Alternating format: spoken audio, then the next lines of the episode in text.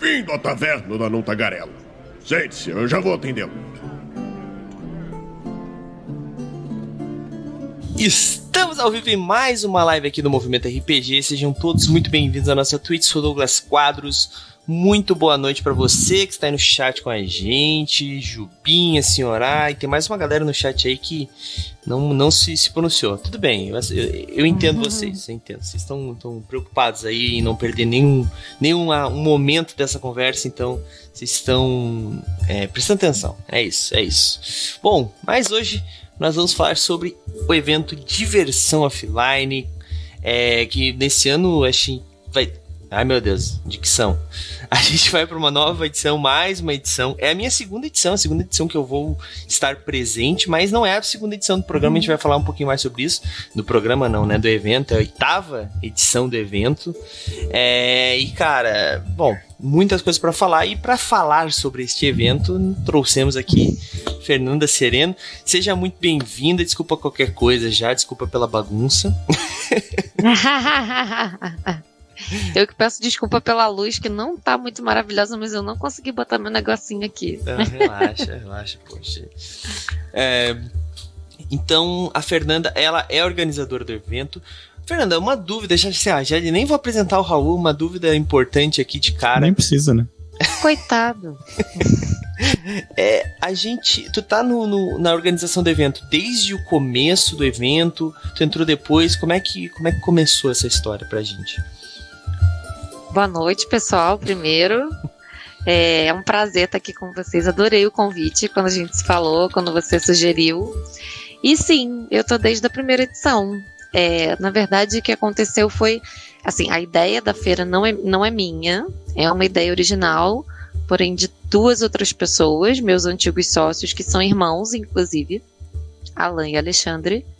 É, eles tiveram a ideia desse projeto porque um, muito fã de RPG, o outro, muito fã de board game, iam a eventos, enfim, jogavam com um grupo de amigos e iam muitas vezes nos eventos de anime, naqueles eventos multitemáticos, buscando um espaço para jogar com novas pessoas, né, para diferenciar um pouco o grupo. E sempre aquela coisa de chegar e o evento tem um espaço tímido para o board game, tem uma mesinha de RPG ali colada no palco, tocando anime, uma barulhada que coitado do mestre não conseguia nem narrar o jogo. Aquelas coisas, né, que a gente conhece bem, quem frequenta esses eventos. E aí, enfim, eles vinham conversando, poxa, seria tão legal se tivesse, parece até mentira, mas não, a história é realmente essa. E eles conversando entre eles, poxa, se tivesse um evento que fosse só disso, assim, só para jogar jogo de mesa, e que não tivesse barulho e que não tivesse nada e que não fosse calor, porque muitos no Rio de Janeiro, né? Começamos lá, um calor desgracento. Não sei aqui quem conhece, quem é de lá talvez. É, eu sou carioca, mas não moro mais lá há alguns anos. Mas um calor, um calor, um calor. E assim, muitos desses eventos às vezes eram em quadra de escola ou centros de convenção pequenos que não tinham ar-condicionado. Enfim, né? Aquela maravilha. E aí eles falando sobre isso, falando, falando, até que um dia um deles falou assim: cara, a gente podia criar um evento. E o outro, ótimo, que legal. Aí começaram a ter ideia, tiveram ideia do nome, tiveram ideia de tudo. Mas eu tinha uma relação familiar, por coincidências da vida, com um deles. Um casamento com uma prima, uma coisa assim. E aí, numa festa de família, ele me contou sobre a ideia. Falou: olha, eu e meu irmão, a gente teve uma ideia de um evento assim, esse seria o nome. Ele, a gente quer fazer lá no Sul América e tal, não sei o quê, mas a gente não sabe nem por onde começar. Falei, oxe, mas e aí? mas e aí, como é que faz? É, aí, bom, eu desde 2004 trabalho em comunicação, produção, já trabalhei em rádio, é, já trabalhei com muito evento para franqueados de marcas que eu trabalhava, ou para, assim, trabalhava na matriz de uma empresa e fazia evento para as filiais, né? Evento corporativo, evento para cliente, enfim. E aí eu comecei a falar com eles sobre, poxa, você teria que fazer assim, e uma assessoria de imprensa, e uma divulgação, e contratar fornecedores, não sei o que. Não, não. Poxa, você não quer fazer um freela pra gente? Agora, para essa primeira edição?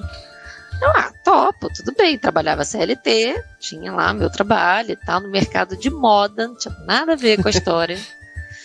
Produzia, inclusive, desfile de modas e, e, coisa do gênero. Mas já conhecia o Mas, gênero, o de Produção é produção. Board game. Eu não jogava nada além de detetive, jogo da vida, banco imobiliário. era o meu background de jogo, como todo mundo que nasceu nos anos 80 e que ia para casa de praia nas férias, aquelas coisas, né? Com primos né? e brincava de gênios, banco imobiliário, a dedanha, que em alguns lugares é stop, é não sei o que, né? Dedanha de papel. Isso era o meu relacionamento com jogos analógicos. E aí, bom, ele me chamou, foi bom, frila de evento, evento é evento, né? Produção de evento tem uma assim, vamos dizer, tem um roteirinho que não importa o gênero do evento, ele tem que ser seguido, né? A legalização do evento, o bombeiro, a ambulância, o, né? Uhum. Aluguel de mesa, isso aí qualquer evento faz. Não importa de quê. Sim. Só que aí a, a, o irmão desse que conversou comigo falou assim: não, mas peraí. É, você vai estar em casa esse fim de semana? Eu falei, vou. Por quê? Não, mas você vai estar com tempo? Falei, tô. Ah, então tá. Então a gente vai lá na sua casa, porque a gente precisa te apresentar do que, que a gente tá falando. Tudo bem. Beleza, só ir. Aí, quando chegaram, com duas sacolas que não tinham mais tamanho, gigantes, com várias caixas coloridas, lindas, maravilhosas. Eu falei, tá, bacana comprei comida, comprei bebida, né? Então vamos lá, né? E aí, a, o primeiro jogo moderno que eu vi aberto na minha mesa foi o Zombicide. Lindo. Primeira edição, primeirona, né? Sim. Lá de 2013, trazida pela Galápagos. Ah, a minha tá ali, ó, muito bonitinha, não dá pra ver, eu acho, na live. Eu tenho aqui embaixo também, não dá pra ver, a segunda edição agora desse, né? Sim. Eu comprei a segunda edição. Tá aqui meu, meu neném guardado aqui. tem, tem bastante jogo aqui para baixo ainda aqui, aqui, aqui. Tem mais guardados num baú ali escondido. É jogo. Oito anos depois, né? Já deu tempo de já, conhecer bastante Já se atualizou, né? né? Já é, se atualizou. Gastar um dinheiro aqui assim, né? Dá pra ver que gastou um dinheiro aqui, né? Tem um Senhor dos Anéis aqui. Então, assim, é, aí ele abriu e eu, muito fã de zumbi, fã heavy de Walking Dead na época, aquelas coisas, né? Oito anos atrás. Eu olhei e falei assim: Meu Deus, que maravilhoso. E aí, nessa noite, foram algumas partidas de Zombicide. A gente jogou Munchkin, jogou um jogo da Pensamento Coletivo, que é maravilhoso. Esqueci agora que são uns, uns espiões, umas coisas assim, que é muito bom. Esqueci o nome. Uh, Mantiquin, esse da Pensamento Coletivo, Zombicide, uh, enfim, acho que foram uns 5, 6 jogos, não sei, não me lembro, mas a gente passou a noite jogando e eu falei assim: é, o negócio é diferenciado, né? E aí, assim, eu mergulhei real, eu comecei a estudar como se fosse para uma prova, basicamente, assim. Eu peguei para ler tudo, eu tive que fuçar todos os canais que existiam na época sobre RPG e board game, assisti todos, é, ouvia coisas, lia coisas para entender sobre mecânica, tipos de jogos, os autores, enfim, tudo que existia e cá estou. Oito anos depois, quando passou a primeira edição, né? Como eu falei, eu era frila, aí eles me convidaram para me tornar sócia da marca. E aí, por outras questões de vida, eu acabei saindo do meu trabalho, CLT, e desde 2016 passei a trabalhar exclusivamente pro Diversão Offline. Pô, e aqui estou até hoje, trabalhando exclusivamente para ele de janeiro a janeiro. É porque a, a, galera acha que é assim, né? É junho, tem um evento e depois pronto, acabou. Vai descansar. Não é. Facinho, é facinho, Quem facinho. Era. Olha, no, no primeira edição, ele começou a ser produzido em junho para acontecer em novembro. Então foram uh, cinco meses, né? Não, quatro. Cinco. É. Julho, cinco. agosto, setembro. É, cinco é onze, cinco é cinco. Isso, minha matemática, eu ainda sou de humanas, tá? Eu, mesmo com tudo isso, eu sou jornalista formada, não sou boa de conta, mas eu tive que aprender a ser, porque hoje eu cuido de tudo sozinha, então tive Sim. que aprender a fazer conta. Uh, é... posso fazer uma pergunta ali, aproveitando que tu falou? Claro. É, tu comentou ali que foi atrás de tipo aprender a jogar jogos, aprender regras e mecânicas e tal. E é, para a organização do evento faz diferença ter esse conhecimento geral do que se trata ou faz. tu conseguiria tipo organizar o evento mesmo sem isso? Olha, conseguiria fazer um evento, ele aconteceria, mas talvez não da mesma forma, talvez não, provavelmente não da mesma forma, porque são peculiaridades que a gente foi percebendo, por exemplo, para o nosso evento não funciona a mesa redonda porque tem tabuleiros, a maioria, e até mesmo para jogar RPG, então, impossível. Né? Um grupo de seis pessoas, por exemplo, você não vai conseguir colocar numa mesa redonda, principalmente se você quiser fazer um cenário no meio. Não tem como. E para um jogo de tabuleiro, a não ser um card game, talvez, uma mesa redonda não atende porque o tabuleiro não vai caber. É, as nossas cadeiras não dá para ter uma cadeira sem o mínimo de acolchoado para você sentar, porque é desagradável. Dá você passa RPG, ali no né? mínimo né? 40 minutos. Se for um RPG, você pode passar de duas a três horas Sim. sentado. Então, assim, é desagradável. É, por exemplo, eu não posso ter música no evento. Não, não é atrativo. E muitos eventos têm uma música de fundo, tem um BG, é, algum patrocinador ou alguém faz algo com barulho e não, não é legal. Eu não posso, já tive pedido de marcas de fora que patrocinaram. Ah, eu quero fazer, é, botar a música assim, botar gente cantando, botar. Não, não, não, não. Não, porque você vai incomodar meu público. Você vai atrapalhar as vendas. Porque é uma coisa que é muito falada. Não só para jogar, como para vender, pra como a interação jogo, das né? pessoas, né? para explicar o jogo, assim. Principalmente se você é um público novo, a gente tem cerca de. Com a pandemia agora aumentou um pouco, né? Mas a gente tinha cerca de 10 a 15%. Esse ano posso dizer que chegou uns 20% de público novo, novo, novo, que tá ali, tipo, vim para entender o que tá acontecendo, para conhecer. Então, assim, essa pessoa, ela não tem nenhum background, ela não sabe jogar nada. Então ela precisa que o monitor seja atento, explique com mais detalhes, talvez fique ali acompanhando as primeiras rodadas do jogo. E como é que ele vai fazer isso com a música na cabeça? Então, assim, é... E não só isso, eu acho que foi fundamental até para eu conseguir estreitar um relacionamento, não só com os clientes expositores, mas com o cliente final também, porque como é que a gente pensa, talvez, numa atração internacional, em alguém para vir, se a gente não tem ideia, se a gente não joga, se a gente não gosta, não conhece o estilo de um determinado designer, ou pelo menos já ouviu algum influenciador falar sobre, né? Já viu uma mesa do cara rodando e tal. Então, assim, não tem como. Realmente é, é um, é um universo, é um hobby que é o que eu falei, não seria impossível, mas seria muito difícil estar, né, produzir, organizar esse evento sem ter essa essa mínima noção. Claro, obviamente, assim, quando eu falo que eu sou responsável pelo evento sozinha, que eu organizo sozinha, eu digo enquanto organização central, né? Claro, assim, eu que dou a resposta final. Sim. Mas eu tenho pessoas que trabalham comigo desde o ano passado, quando eu assumi o evento sozinha.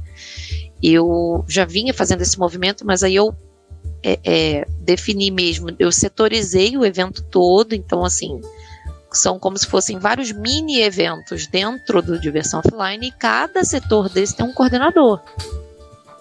Tem às vezes uma equipe até para me atender, para me ajudar, porque assim, é impossível. É, eu, eu acho que eu tô, eu tô rindo aqui porque em uma escala infinitamente menor é parecido com o que a gente faz aqui dentro do movimento, né, Raulzito? Enquanto a Fernanda tava falando, né? Porque como a uhum. gente tem parceria com todas, a maioria das editoras, não vou dizer todas, né?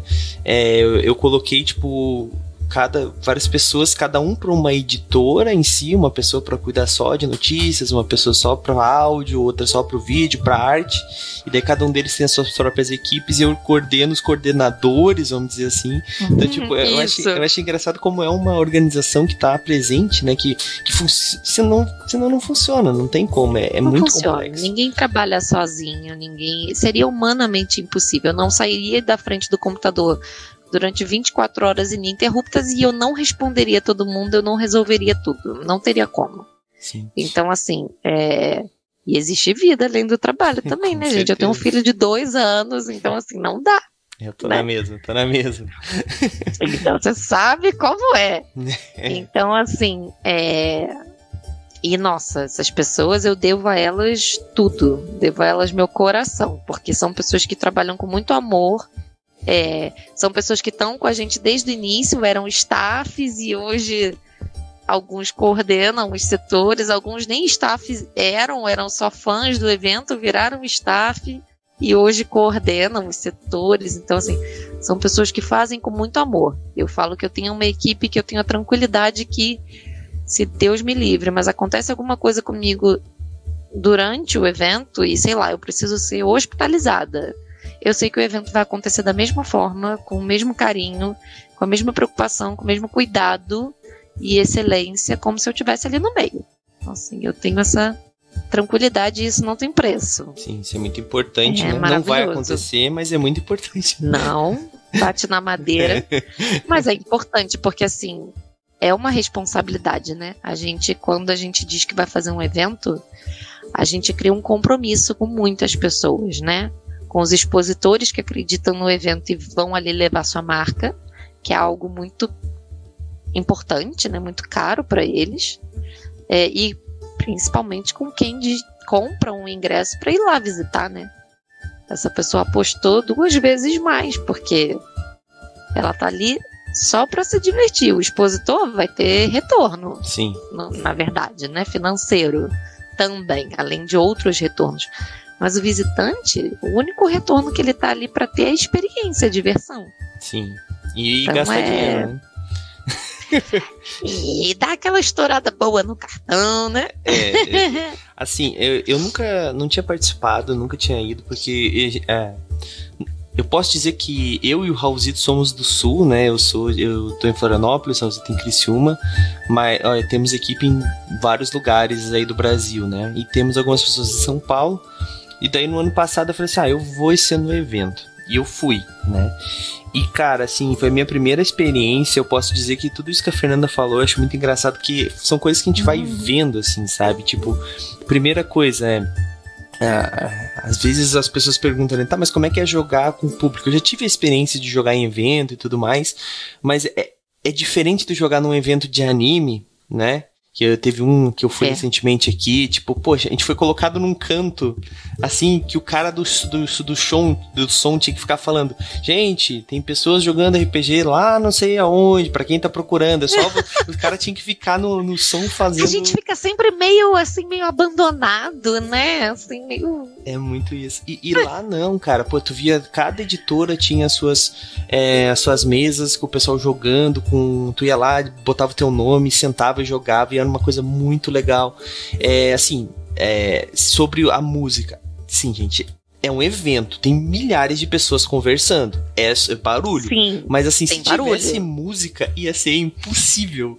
É bem como a Fernanda falou, porque, tipo, eu saí de lá cansado, assim, mas é porque eu joguei também coisa pra caramba, conversei com um milhão de pessoas, vi palestra, fiz um monte de coisa, né? Mas, tipo, é uma é muita informação, mas assim, se tivesse música, acho que ia ser, não ia ter como ter jogo realmente, assim. É estressante porque fica aquele é diferente como você falou do barulho de pessoas, é pessoas interagindo, né? Legal, Sim. mas assim, a música chega uma hora que aquilo vai te dando uma perturbação mental que aí você já não é mais capaz nem de entender uma regra de um jogo, porque tem jogos que são mais complexos, é, tem é, jogos que é são que... mais simples, então, né? É, quando tem música, as pessoas falam mais alto também, né? E aí isso... também, aí começa uma gritaria junto com a música, um. É, e, e isso por si só é cansativo, assim, né? Sim. Eu, é. eu acho engraçado porque, assim, tinham lugares que eu sentei assim e, tipo, parecia. É, é muito incrível. É porque, assim, a conversa ela é diferente, principalmente porque, assim, quando as pessoas estão em volta de uma mesa conversando, elas vão falar entre elas, e daí tu vai escutar o burburinho, mas tu não vai escutar a, a, música, não vai prestar atenção. E pra mim que tem. TDA, pra mim, tipo, não me atrapalhou. Eu achei que ia me atrapalhar mais. Mas eu, todos os jogos que eu joguei e eu comprei, todos, os jogos que eu joguei, eu acabei, tipo, eu peguei muito a informação, eu consegui entender a informação, isso é muito importante. É, e, e, isso que tu falou, né, sobre, sobre a questão de de estar tá no teu local, né? Tipo, um evento de é. anime pode ter parte de board game, a galera até pode gostar de anime, mas o cara que vai ali por causa do board game, às vezes ele não vai num evento de anime, ou vai no evento de anime porque não tem outro, sabe? Nada contra Pela eventos de, de anime. Opção. É, uhum. mas não, tipo assim, tu... adoro também. Inclusive a gente faz um e querer te cortar já te cortando, mas a gente faz uma experiência do DOF dentro de vários eventos multitemáticos, dentro Sim. de eventos de anime. Eu tenho uma grande parceria com um produtor chamado Sérgio Takal, que cuida de todos os Matsuri Brasil. Inclusive, foi através dele que a gente foi parar num evento em Manaus, em janeiro. Agora foi uma experiência maravilhosa, levando o Diversão Offline XP, que na verdade é um pocket é do Diversão Offline, para que as pessoas, né, muitas que às vezes nem conhecem o universo, que aí justamente nesses eventos é o contrário, né? A massiva maioria não joga, não conhece, poucos vão lá porque realmente nos conhecem. Ah, eu vi no Instagram que vocês iam estar aqui, vim jogar e tal, não sei o quê. Mas é, a gente vai mesmo para captar público novo. Então é um outro esquema. Mas assim, nada contra, adoro. Mas ele já sabe. Eu falo assim: se tu me botar perto do palco, eu nem apareço para trabalhar. Ele morre de rir. Porque o primeiro evento que a gente fez juntos foi no Rio Centro em 2020. O Rio Matsuri. Um sucesso, foi maravilhoso. Porém, nos colocaram de frente. Nossa. Durante quatro dias, 12 horas de evento em cada dia, com apresentações de taiko, que são aqueles tambores gigantes, a cada duas horas. Nossa. Caralho. Eu queria morrer. Juro por Deus. No final do terceiro dia, eu, eu falei assim: já amanhã eu não, eu não volto, eu não venho, não aguento mais. Os narradores de RPG olhavam para minha cara, eles queriam me matar. Eu falava: não tenho culpa, gente. Eu não sabia os bichinhos no final, a garganta sangrava, porque assim, aí quando a gente já falava, ó, vai ter taiko daqui a pouco, eles paravam, fechavam a mesa e ficavam esperando. Caraca. Aí quando acabava, eles voltavam, porque, coitados, realmente, assim, não, não valia nem a pena o esforço, porque Sim. não tinha como. Haja voz, né? Haja voz. Então, realmente, acho que é isso que você falou. É, é, é... E acho que volta um pouco também na história do se faz a diferença ser do hobby, porque Sim. são essas coisas, né? Assim, a gente sabe como é gostoso você ouvir o mestre narrando, né? Sim. A história, o cenário, você poder descrever a sua ação, né? Com calma e tranquilidade, todo mundo te ouvindo. Então, assim, faz diferença, muita Sim. diferença. Sim, e assim, é, para quem ainda tá na dúvida, né, de ir ou não, a gente nem falou ainda sobre o evento desse ano, né? Mas para quem, quem ainda tá na dúvida de ir, aconteceu uma coisa que assim me marcou muito, sabe? Eu, a, a, gente aqui do movimento, a gente tem a, o privilégio de conhecer autores, de conhecer galera de editora, jogar junto com eles e tal. Mas não é todo mundo que tem esses privilégios, né? E lá no Diversão Sim. Offline, por exemplo, um, eu tava com um amigo e ele e a esposa me convidaram, ah, a gente vai jogar com um Valpass e tal. A primeira experiência dela, daí eu olhei para ele assim, falei assim, desculpa, Nossa. mas ela vai ser a pior experiência da vida para ela, porque porque ele é o melhor narrador que ela vai conhecer. Ela nunca mais vai conseguir chegar nesse ápice de novo. Apresenta ela, ela nunca mais vai querer jogar com ninguém. Exato. Na vida. tipo, apresenta alguém mais, sabe, tipo, nosso nível, e daí depois apresenta o Valpasso, sabe? daí ele assim, pô, não sei o que. E, cara, e, e assim, é, é, esse tipo de é oportunidade. É tipo jogar com Pedroca, com, com o Valpassos, assim, não vale, não esquece, não faz isso, porque sério, não vale a pena, porque você vai se viciar em jogar com uma pessoa muito boa. Exatamente. Então, assim, é, e é, é sobre isso, sabe? Tu ir lá conhecer a galera e, assim, é, às vezes tem uma falsa ideia que esse povo que é mais conhecido, que escreve tal, é famoso e não. Não, não cara, eles estão lá no meio, sentado, tu vai lá, conversa com eles, tu joga com eles. Coitado do Valpasso, tava, a gente tava conversando, toda hora ele pedia. Ah, desculpa, Douglas. Ele, o Valpasso é extremamente educado, né? Ele pedia, desculpa, Douglas, eu preciso autografar aqui. Daí ele autografava e achei muito engraçado que ele ficava toda a vida que chegava alguém, me desculpa, Douglas. Mas assim, é, é, isso, sabe? É tu ter contato com aquele, aquele pessoal que é tá do outro lado da tela normalmente, ou que tá no, no, nos créditos do teu livro ali, né? Então, é, é, é uma experiência que, que é para poucos, assim. Por mais que muitos vão em outros eventos que tem, outros eventos grandes, eu acho que o Diversão Offline é o que reúne todos, sabe? Tu não vai encontrar todos, assim, a, tipo, grande parte em outros eventos que são mais mesclados, né? Ali. Principalmente sim. por ser específico, né? Do, do meio. Exatamente, exatamente. Isso eu tô falando de RPG, né? Sem falar de board games sim. que teve. Tipo, tu conheceu os, a área de como é que era o nome da área? Protótipos. De protótipos. Sensacional tu conhecer os jogos, a galera ainda, tipo, desenvolvendo, testando o jogo contigo, te explicando as regras, tu falando, eu quero comprar essa parada. E eles, não, calma. tipo, esse tipo de coisa é muito legal. Os lançamentos também, né? Tinha lançamentos, pô, esse Sim. jogo ainda vai vir pra loja e tal. Pô, muita coisa legal. É... Ah, e esse ano a área de protótipos vai ter protótipo de RPG. Olha pela aí. primeira vez na história do evento. Olha aí.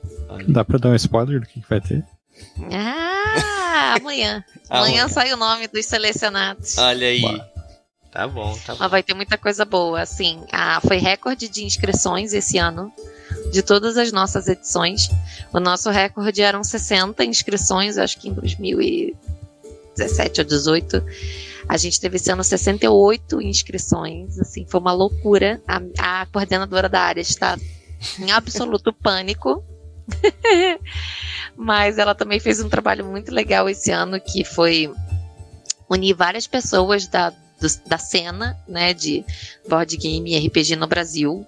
E então ela, ela meio que, na verdade, criou vários coletivos de iniciativas do hobby em vários lugares no Brasil inteiro. Tem gente de Manaus, gente de Curitiba, gente de Minas, Brasília, de todos os lugares, justamente para a gente ter diferentes histórias, diferentes né, visões para analisar os projetos de, de tanto de board quanto de RPG para a área e assim definir os selecionados, né? Entendi. Quem vai participar conosco. Foi um trabalho muito legal mas ela tá doidinha da Silva, já me mandou mil mensagens hoje. E mas tá tudo fechado e amanhã saem os selecionados. É isso aí, então já vou avisar a Bel para ela ficar ligada. É a Bel quem cuida das notícias do site. Inclusive. Escreveu o projeto? Não, ela pra escreveu? Não, não, pra, pra, não. pra cobrir quem vai ser os selecionados. Pô. Ah, legal. Então, a gente vai provavelmente para fazer a cobertura do evento, né? E como nós fizemos no ano passado. É, e a gente juntou uma equipe. E o legal é que, a gente, como a gente é uma equipe do Brasil todo, né? A gente acabou se reunindo pela primeira vez lá no DOF, né? Isso também foi muito ah, legal. que legal! Então, tipo, foi, foi bem bacana. Esse ano ainda, ano passado, foi só eu que fui de fora. O resto era todos de, de São Paulo mesmo, mas eles não se conheciam. Então os núcleos foram se encontrar, sabe? Isso eu achei legal. E a, esse ano vai pessoas de vários lugares. Vai gente é, de BH, vai gente de Curitiba, vai, sabe, de, de vários outros ah, outras bacana. cidades isso é bem, vai ser bem legal, assim. A gente vai fazer um. A gente até tá. Bom, é outra história. Mas, mas Raul, eu sei que. Eu, o Raulzito eu sei que não vai, porque ele é um safado que não sai de casa. Mas tu viu qual que vai ser a atração hum. internacional que vai ir, Raulzito? É, antes disso, né, não, não, só por isso, né, mas é porque uh, o preço das passagens para São Paulo, daqui de onde eu moro, tá inviável ultimamente, assim. Não, mas... tá animado. Mas, desculpa te, te, te, te, tirar essa tua desculpa, mas os preços das passagens baixaram. Tá... Eu, eu, sei. Tinha, ia rolar um, um, festival de música lá que tinha uma banda que a, a Fernanda, a Fernanda, minha esposa, queria muito ver. Mas quando a gente olhou o preço das passagens, falamos, não, cara, não vai rolar, infelizmente, sabe? Ó, pelo, pelo que eu tava Mas vendo. parcela pra ir pro DOF, gente. Aproveita o feriado, vem conhecer São Paulo, vem passear, vem curtir. Pelo, pelo que eu tava vendo, é, as passagens aqui de Florianópolis, tá, gente? Ela tava saindo 320 reais ida e volta. Tava muito Porra. em Pô, tá melhor que do Rio. É. Nossa, De tá- São tá Paulo Rio. mesmo. São Paulo Rio é um absurdo. Nunca vi. E é do lado. É, São Paulo Rio, o Stamato, que é de, do Rio, falando, ah, não sei, é muito caro. Eu falei, ah, cara, pega um ônibus.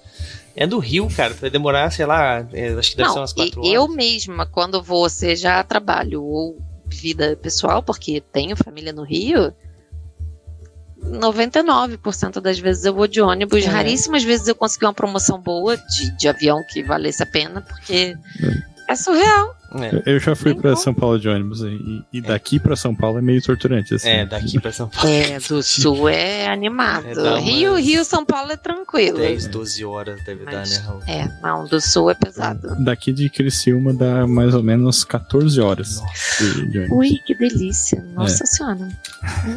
Foi. Era. Na época que eu tava na faculdade, sou formado em artes visuais, a gente foi pra Bienal, né, Hum. numa excursão do- da turma. Mas o que eu tava te falando, Raulzito, vai... Depois esse desvio, assim. ai. é, eu não sei falar o nome dele, mas ele é o Kenneth Wright, é isso, né?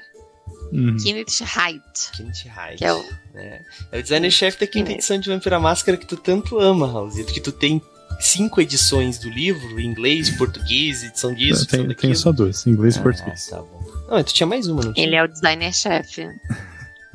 E também a, do a mais uma é, é o Não é? PDF impresso. né? Ah, tá.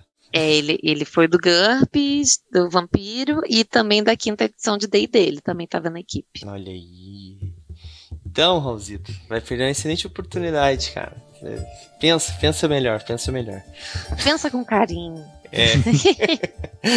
Mas, cara, Vocês são da imprensa, vocês podem entrar lá na agenda de entrevistas, falar com o cara, pegar um autógrafo, Ah, agora tu já balançou o Raulzito ali. ó. levar aquele livrinho aqui assim, ó. É. Falar, opa, querido, tudo bom? Dá uma assinatura aqui pra mim. Você falou até das pessoas serem muito acessíveis, né? Ficarem pelos corredores. Eu acho engraçado que, assim, é, é muito real. Inclusive os internacionais. A gente leva internacionais desde a primeira edição. A gente teve o Chris Bollinger, que é um designer francês, um amor de pessoa. Ele foi na primeira edição e depois ele voltou, acho que na terceira ou na quarta, com um novo jogo por outra editora, um, um amor.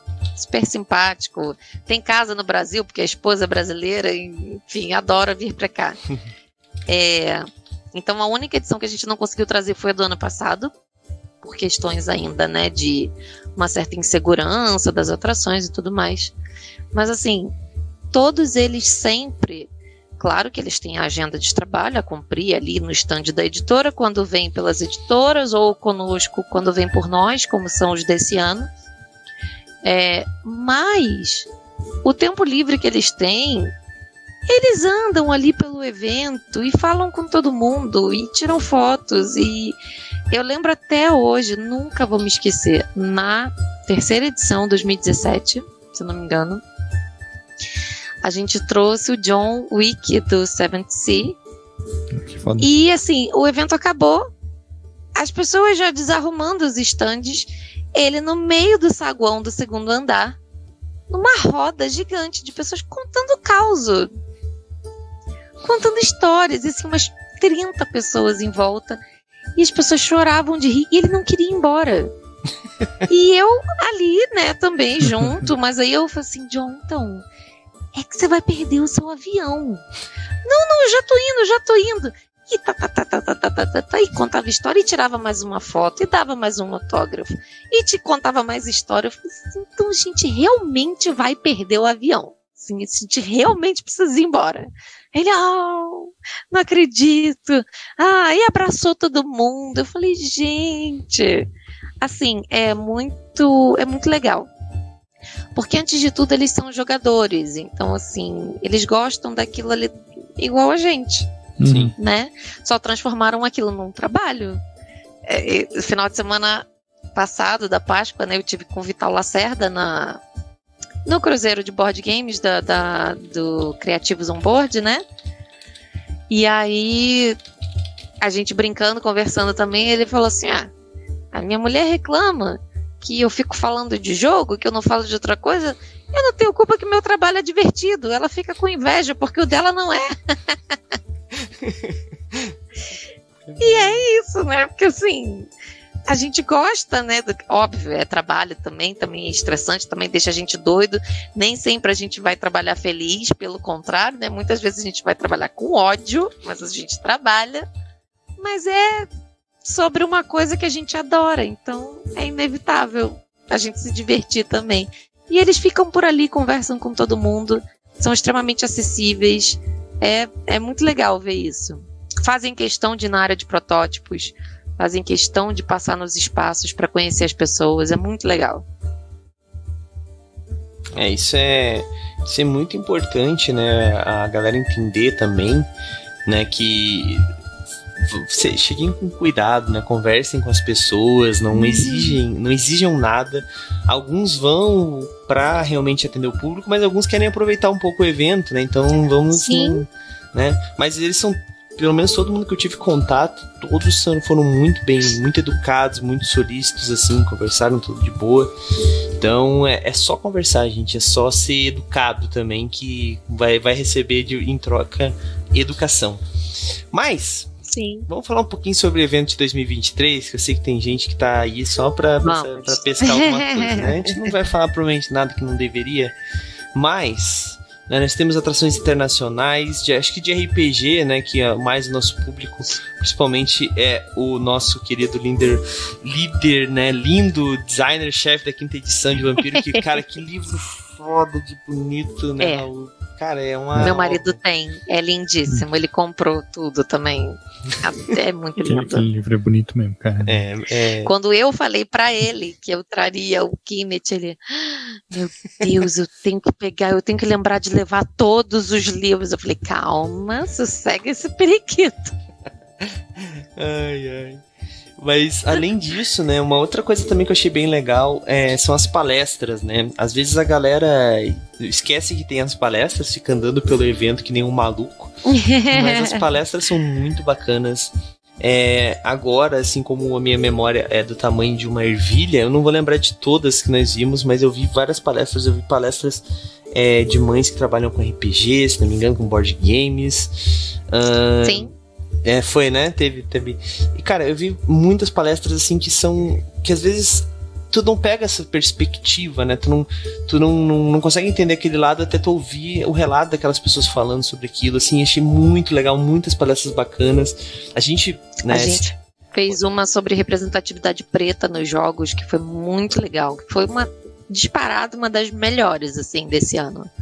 E a gente teve, né, mães que jogam, que Sim. eu participei, inclusive, falando Sim. sobre os desafios da gente continuar jogando, da gente se reinserir na sociedade depois de ter filhos, porque não é fácil os espaços não estão preparados muitas vezes para receber, com estrutura de banheiro e, enfim, né, e opções para crianças. Que essa me marcou muito porque eu estava exatamente nesse momento, né? Eu não sou mãe, eu sou pai, mas a minha esposa que joga também comigo, ela tava, ela passava por vocês falando assim, nossa, realmente a gente vai num lugar para almoçar, para ou para jogar e daí não tem um, um lugar para criança que possa que ela possa ficar, ou não tem o trocador. Daí tinha uma amiga nossa que falou assim: "Não, quando não tiver trocador, troca coloca em cima da mesa, que daí eles se obrigam a colocar. Eu falei, gente, calma. Aham. mas eu já fiz isso, já troquei no meio do salão. Falei assim, ué, mas a senhora não vai no banheiro? não tem trocador, vou trocar ele em cima da pia do banheiro, que eu troco aqui mesmo. é, então. Tá certo. É, e, e, porque, pô, é o mínimo, né, gente? Então, fala assim, não, a gente não aceita pessoas com filhos, que seria absurdo também, né? É mais fácil colocar um negócio que é, é literalmente uma coisinha que abre assim e tem o suporte pra te botar uma criança, né? Não é um mistério. É claro também. que a gente entende, por exemplo, muitos me cobram uma área kids no diversão offline. Mas, na verdade, o que eu tento fazer já há algumas edições, e a gente tem conseguido melhorar, até pelas próprias empresas, é trazer marcas que tenham opções para crianças. Porque eu quero que elas estejam inseridas no evento. Sim. Óbvio, eu tenho um filho de dois anos, eu sei que não é fácil você, você sentar numa mesa com uma criança de dois anos para jogar. Mas assim, quando eu saio com meu marido, até para visitar, porque eu visito todos os outros eventos que acontecem, adoraria estar na CovilleCon, inclusive esse fim de semana, mas não conseguirei, não, não tem como, porque né, acabei de vir de outro e, etc. Mas assim, até por, né, por trabalho, eu visito lugares e eventos, e muitas vezes a gente vai juntos e a gente se reveza, né? É a melhor opção que a gente tem. E eu sento, converso, jogo, vejo alguma coisa e pego meu filho, ele joga, ele conversa, a gente come, um distrai. Agora ele já com dois para três aninhos, ele já joga, pega peixe, já joga um Jenga. então a gente já bota ali na mesa do lado, assim. Ele já jogou com a gente o Reino das Catapultas, do, da Conclave. Então, assim, ele já, ele já participa da mesa. A gente tenta integrá-lo de alguma forma para, assim, poder estar, porque também oferecer uma área kids é uma coisa meio dúbia, porque assim, é uma responsabilidade muito grande, é uma equipe especializada que, que tem que ser contratada, né? é toda uma estrutura física do próprio evento que não é fácil, parece, mas não é. Não é só um mero depósito de crianças, né? A gente tem que criar um espaço seguro e com uma equipe treinada para tal. E assim, o volume de pessoas que eu recebo é muito grande. Então teria que ser uma estrutura grande. E é complicado. E, como eu falei, a gente quer que as crianças estejam inseridas. Eu há anos tento arrastar a Jogos para o evento, que é uma empresa de jogos para crianças de 3 anos, e não consigo arrastá-los. Mas, em compensação, tem outras marcas trazendo produtos para crianças, porque eu quero que eles joguem também, que eles vejam como o evento é. A gente sabe que não é fácil, mas assim, então leve um grupo de amigos maior junto para vocês se revezarem aí com a criança e todo mundo conseguir jogar também, porque vale a pena. Leva Eles avó, também se divertem. Leva a avó, gente, fica a dica. Leva a avó, maravilhoso. Nossa, vi muitas avós lá esse ano. Leva a avó, que ela dá uma voltinha com a criança, vai comer uma pipoca lá na praça de alimentação. Aproveita que, que idoso paga meia ainda. Né? Então... Isso, e criança até 7 anos não paga. É de graça. Olha aí, cara. fica a dica aí. Mas é, outra coisa também no evento que a gente não pode deixar de falar, porque é uma coisa. É, é muito legal, assim, ver a, a felicidade das pessoas que ganham e a. que é o Goblin. O Goblin de Ouro, né? Que é um evento que. A, é, a gente já fez a cobertura dele outras vezes, eu tenho quase certeza. Mas ano passado a gente pôde estar tá lá, né? Então foi muito legal. E, cara, é. é a cara da. Eu, eu, eu, eu estava junto com pessoas de editoras, assim, quando eles ganharam, né? Tipo, a cara deles é muito engraçado, porque é um reconhecimento, né? Que a gente tem. Que, que não é fácil, né? Ah, assim, eu acho que o mercado de RPG no Brasil, a gente tá no nicho do nicho, né? É. É, é mercado editorial já é difícil no Brasil, e mercado editorial de RPG, tanto que a maioria das editoras tem também um mercado de, de romances, né? Fazem romances ou quadrinhos, ou então board games, né? Eles sempre têm uhum. essa mescla, mas e, e é um, uma coisa que eles é, é um pouco desvalorizado no Brasil, a gente não pode dizer que não é. Nós somos um site especializado, estamos falando isso, pode até ser um pouco pesado, mas é a realidade, né? E ter é, prêmios que avaliam, né, que é, premiam uh, pela excelência na, no material é muito importante, né? E o DOF tem essa, essa premiação que ela é bem esperada pela galera, eu acho bem engraçado, assim, tava todo mundo meio nervoso até a, a hora da, da apresentação, né? Mentira, eles falam que estavam nervosos, mas eles estavam tão atucanados vendendo coisa que. Mas tava, tava nervoso. e, é, e é muito legal, assim. É, ano passado, teve várias, é, várias novas categorias. Estou errado? Ou, ou é isso mesmo? Na verdade, a gente é, é, diminuiu, a gente concentrou um pouco. A gente tinha até mais categorias, mas a gente, a gente sentia que rolava um, meio que um, uma coisa meio repetitiva. Tá. Então a gente concentrou e, e, e, mudou um pouco algumas categorias. Então ficamos com. Ano passado foram 10 categorias, se eu não me engano, acho que foi. E esse ano são 11. E pro ano que vem a gente já tem ideia de. Já tivemos a ideia de acrescentar mais uma, então serão 12. mas esse ano foram 11 categorias. É, e a gente também, assim, ao longo dos anos a gente veio aprimorando, né, todo o processo de seleção também. Eu tenho uma equipe de curadoria que me ajuda a, a fazer o prêmio acontecer. Que inclusive no ano passado eles foram fundamentais, porque a gente pegou as coisas assim. É, para fazer com um tempo bem limitado, mas a gente queria que o prêmio acontecesse, até pelo né, período pós-pandêmico, toda essa situação. Então, assim, é... e realmente ele nasceu com esse intuito de ser um reconhecimento, de ser um, um mostrar, né, para o criador da obra e para a marca que detém aquela obra que a gente conhece, a gente viu e viu o, o, o valor dela para o mercado, não não comercial, mas né, de conteúdo para o mercado. E a gente tem uma categoria de, de voto popular, que é o produtor de conteúdo, né, o produtor do ano. Então as pessoas votam justamente porque é o público que consome, né, o Sim. conteúdo daquele, daquela galera. Então é a, é a categoria de voto popular. As outras são avaliadas por um júri. E também a gente vem já há alguns anos tentando aprimorar sempre esse processo. E esse ano a gente tem todo um a gente criou um documento, né? Criou uma rubrica para cada categoria do prêmio com é, é, com balizadores, né? Com questões e quesitos que todas as pessoas do júri, que são 10 pessoas esse ano, vão seguir da mesma forma para que a, a eleição, né? A votação seja o mais justa possível. E a gente só vai divulgar o nome do júri na época do evento, porque justamente para eles não saberem quem são e não trocarem informação. Legal. É importante, né? É, e, e é. Como é que faz para se inscrever, né? Acho que agora a gente já perdeu a data, né? Infelizmente. Mas pro ano que vem. A inscrição já se encerrou, exatamente. É, é então. É, esse ano foi a primeira vez que a gente fez esse processo de inscrição, porque a gente também acreditou que era o mais democrático.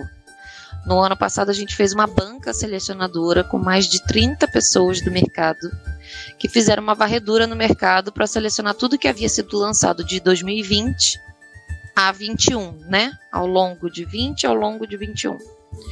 Só que mesmo com esse trabalho incessante dessas pessoas que fizeram a seleção para depois encaminhar essas obras, né, para o júri votar, de fato, algumas obras ficaram de fora.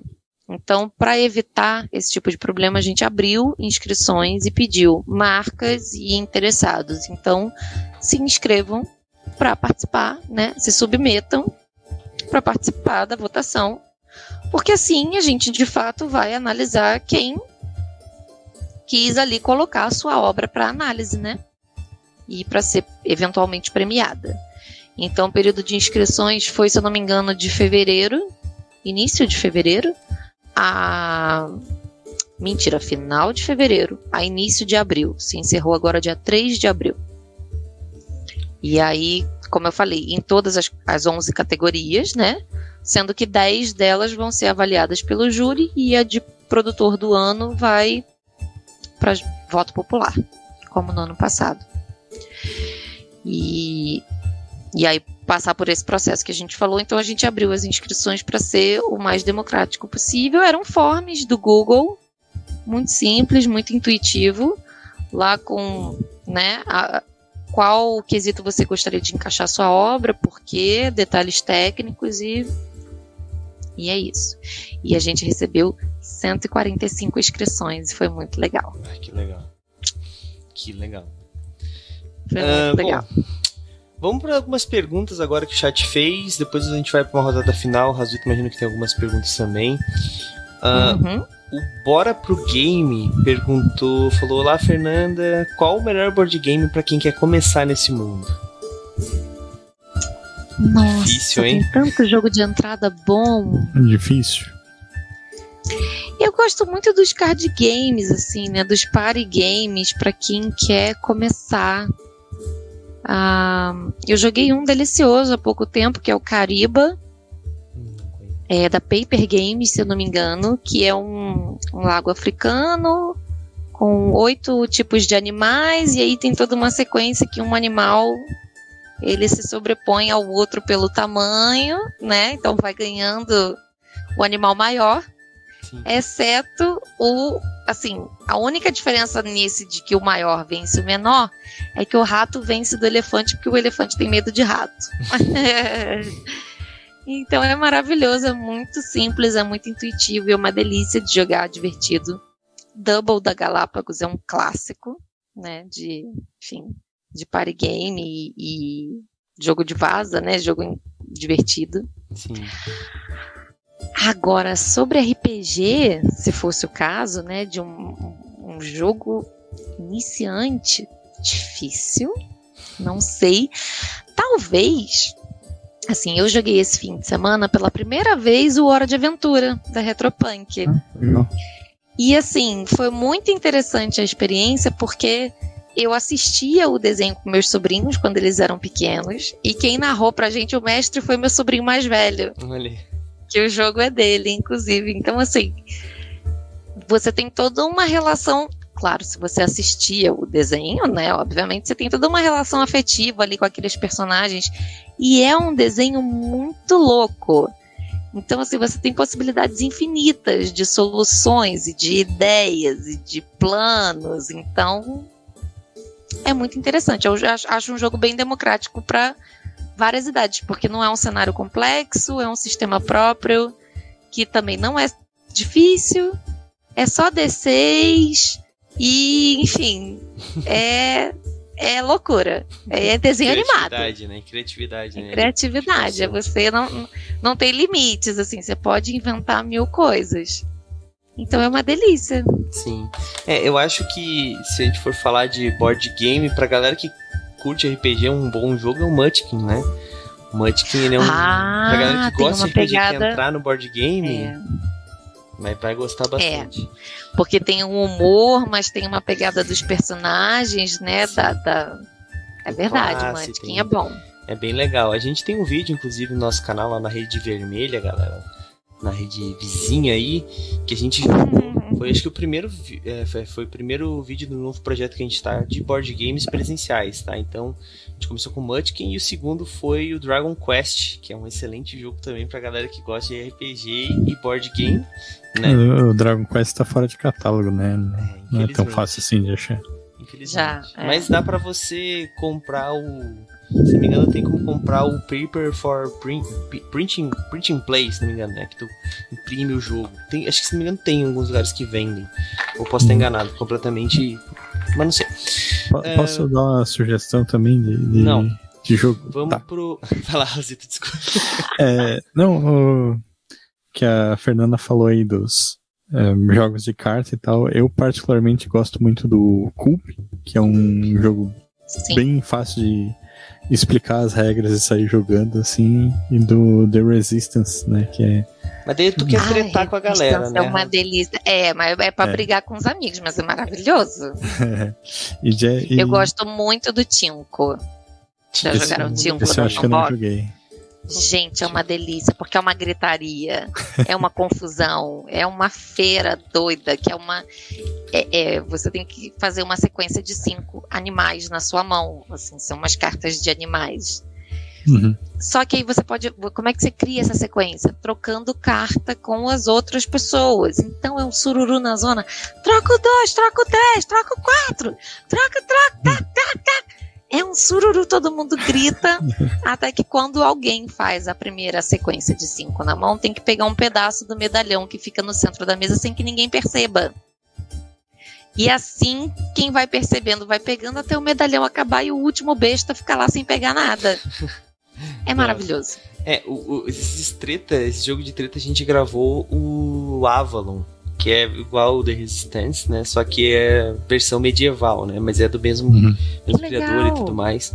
Em breve vai estar tá lá na nossa, nos nossos vídeos. Mas vamos para a próxima pergunta aqui. E, e só ah, comentando aqui de RPG, a gente gravou um podcast inteiro falando sobre RPG Vincent, né? É verdade.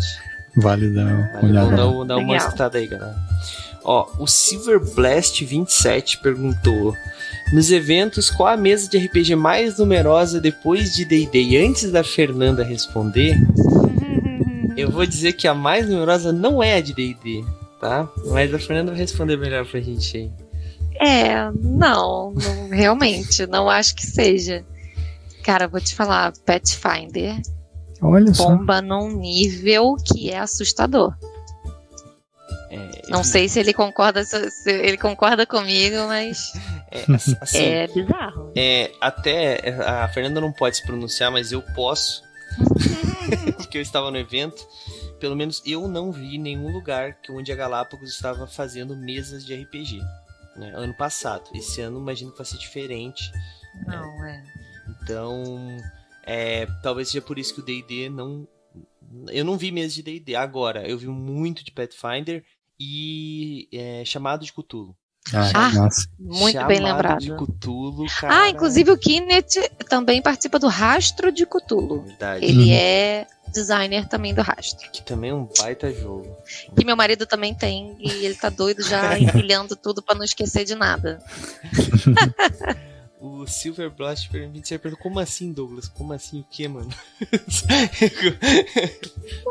E no caso. É, mas assim, é, eu não, não vi, pelo menos assim. Mas assim, tem. Deve ter. Talvez tenham mesas, né? Tem mesas pro pessoal se reunir e jogar. Talvez alguém tenha jogado, mas as mesas oficiais que tinham, não vi realmente.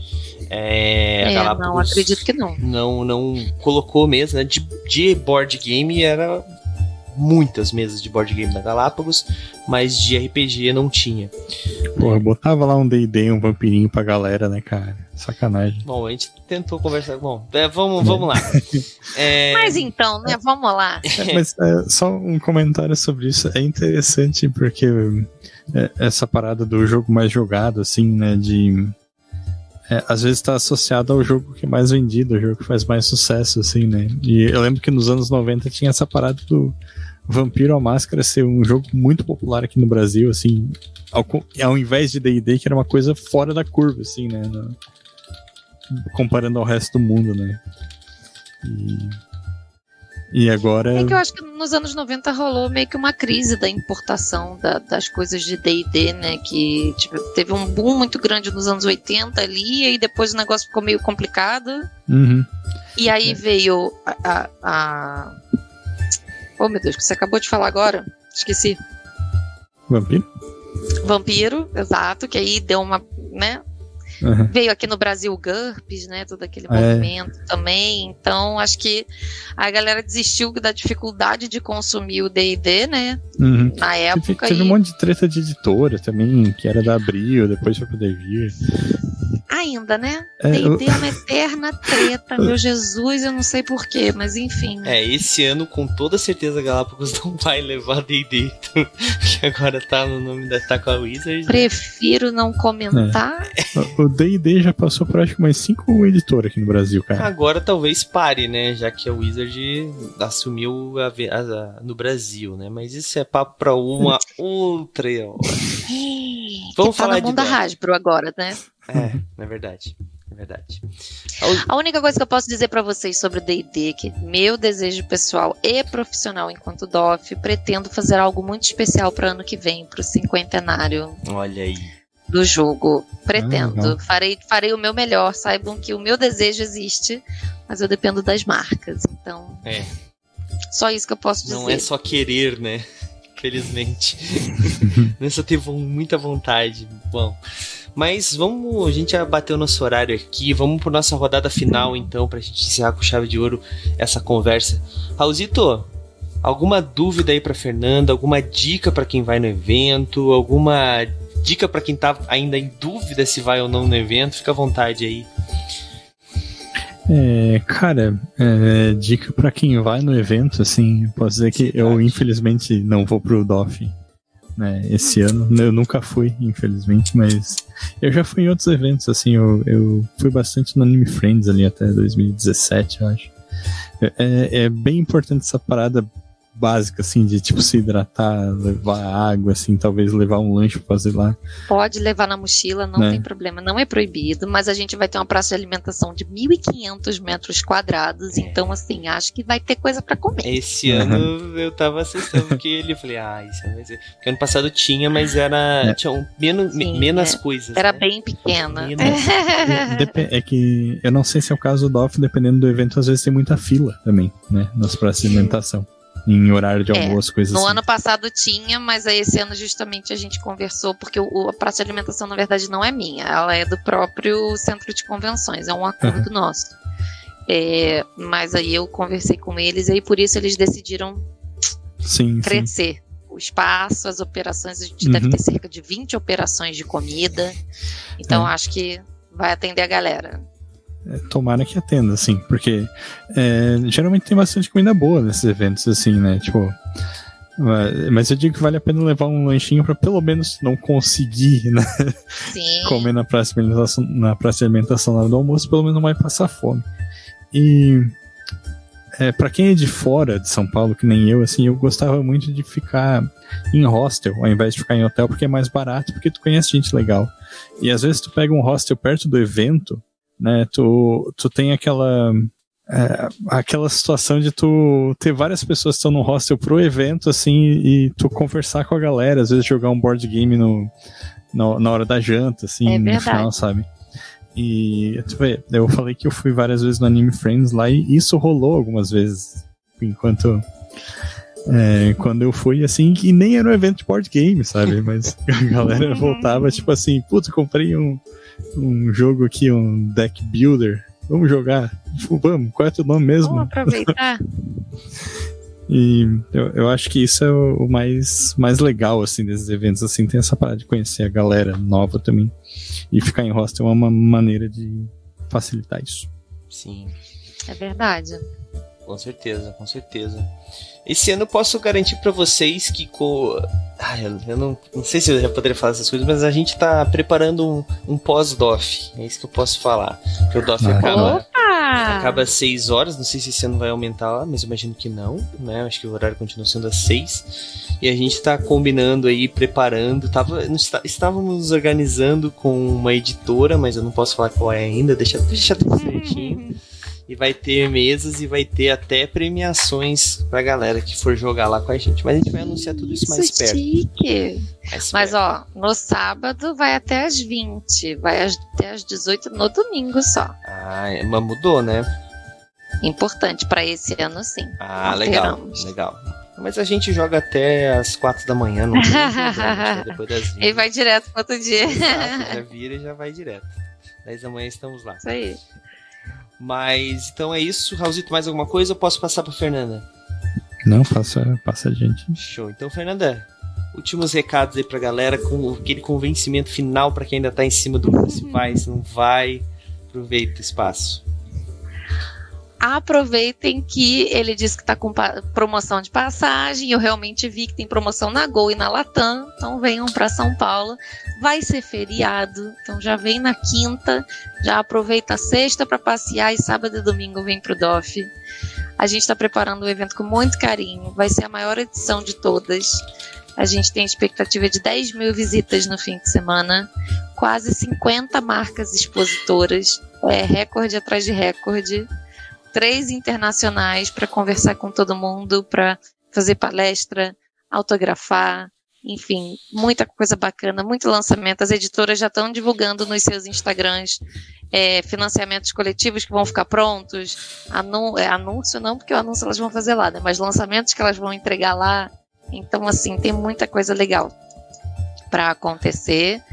E os ingressos estão à venda mas estão acabando. Então, por favor, se você ainda pensa em vir, não deixe para a última hora. E adoraria que todos viessem conhecer. Quem não conhece, venha conhecer. Quem já conhece, vem de novo, porque todo ano tem novidade. Tem mais estandes, estandes mais bonitos. A gente vai ter marcas pela primeira vez esse ano, como a Copag, que nunca não tinha participado ainda do evento, não. com um stand muito legal e vai ser muito legal e vai ser a maior área de protótipos também, que a gente já teve quase 200 metros quadrados de área de protótipos, com muitos projetos que serão anunciados amanhã. e uma área de pintura de miniaturas pela primeira vez também com workshops básicos e avançados, com marcas específicas de insumos para pintura, acessórios, tinta, miniaturas, então assim vai ter muita coisa para todo mundo. Então venham, 10 e 11 de junho venham conhecer. Show de bola. Gente, se você tá perdidaço, não sabe do que, nós estamos falando, você acabou de sair da sua caverna, eu vou deixar o link aí no chat do site pro Diversão Offline. Lá vai ter todas as informações que você precisar Sim. sobre o evento, tá? É, também já dá para comprar os ingressos, né? Os ingressos já, tá, já, estão à venda, né? Estão à venda, sim. Então, compre... No lote final. Então compre e corre para comprar se você não comprou, né? Aproveitem. Gente, vale muito a pena. Eu fui ano passado, uh, não fui como imprensa, então assim posso dizer que valeu a pena, tá? É, é uma experiência para quem gosta de board game, para quem gosta de RPG, é uma experiência única, vale muito a pena. Então, vão, só isso.